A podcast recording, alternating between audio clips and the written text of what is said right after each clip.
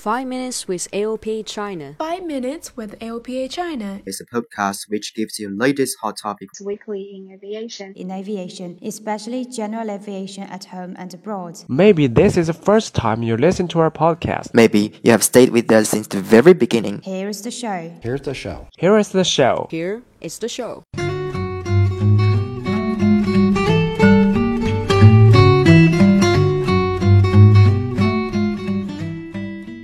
Hello again, everyone. Thank you for tuning in on 5 Minutes with AOPA China. This is Nick. And Claire. We are ushering in the Chinese New Year of peak in a few days. New looks, new hopes. Now, getting back home is on the top of our agenda. Like it or not, the Spring Festival travel rush is here. The Spring Festival is one of the world's most prominent and celebrated festivals, with the largest annual mass human migration in the world.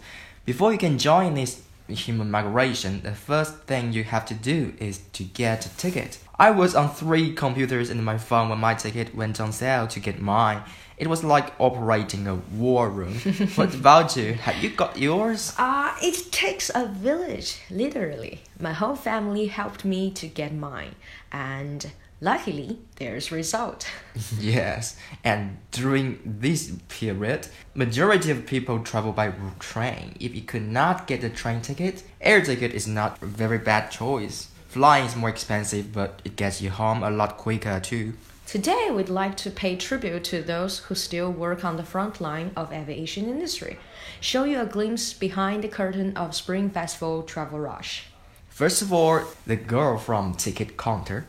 As a ticket seller, actually, it is my first time to prepare for Spring Festival, but I can feel there are more and more people, more and more passengers in the airport than before in recent days thank for the technology development, many problems that passenger may face can be solved online. So our main jobs are exchanging the ticket, that means changing the flight, comforting the feeling of passenger, and solving the problem when there are flight cancel or flight delay. There are more special passengers come to take flight. Special passengers means child, such as child without company, taking flight by himself, the disabled people, and etc. That means more attention and caution need to pay than before. Referring to the most awkward situation is that the passengers are late and they cannot catch the flight. They want to change the flight and they will to pay the expensive price, but there is no seat for them. It means no flight can change. That is the most awkward, pitiful things from my aspect.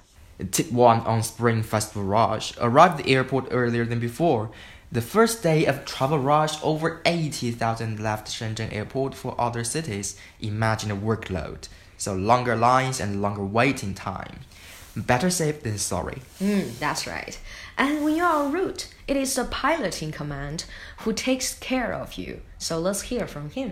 我希望在春运的每一天，天气都是特别好，大家都能平安起落，旅客们都能舒舒服服、安安稳稳的早点 回家与家人团聚。呃，提前祝大家新年快乐。Yes, good weather is all we could ask for. We all want to get home safe and get back to work on time. Mm. Here are the unsung heroes representatives in the backstage the mechanic engineer and the dispatcher. Hello, everyone. I'm Wade, a mechanic engineer in the airline. Spring Festival travel is our busiest time every year. There are lots of flights, and sometimes there are too many problems with the night shift. So we have a tight schedule and heavy tasks. But the good news is that everyone can work hard and finish the job well in order to make sure the flight is on time. I wish every passenger can arrive home safely and be reunited with their family earlier. Finally, I wish everyone happy Chinese New Year. Hello, the lovely audience. This is Joe from Air Macau. Since the Spring Festival is coming, a lot of trainings will be postponed in order to meet the increase of manpower required by the spring travel rush. Also, me and my division was required to check all the license currency and landing qualification to ensure each flight a safe and fast trip to home. At last, I wish your journey safe and sound, and more important, a happy gathering with your family. Happy New Year! Some more New Year's wishes from our friends on the front line. Like we said, it is the only one glimpse behind the curtain. Air traffic controller Marshall, we could not list all of them. You know, I wish one day some small aircraft could be one option for our travels. At least people have more choices and traffic jam is not a problem. Mm, it is it is an option now actually. So if you are rich enough, you can always uh, charter a plane and fly to Paris if you want. Alright, let me rephrase that. I wish one day small aircraft could be affordable to the general public. Here you go. But then you may lose your holiday.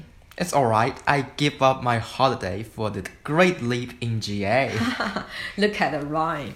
New Year is around the corner. Everyone flies safely and enjoying life. Right, and this is our last episode in the lunar year of dog. Our podcast will take a break in February. We look forward to seeing you in March. You can find our previous episodes in our archive on WeChat, Facebook, Twitter, and Himalaya. Write to me at info at aopa.org.cn. If you miss us during the holiday, you could binge listen all our previous episodes and write to us. Mm, we look forward to your insights. That's all. Wish you a great Chinese New Year. Safe trip home and safe travels all the year round. Bye.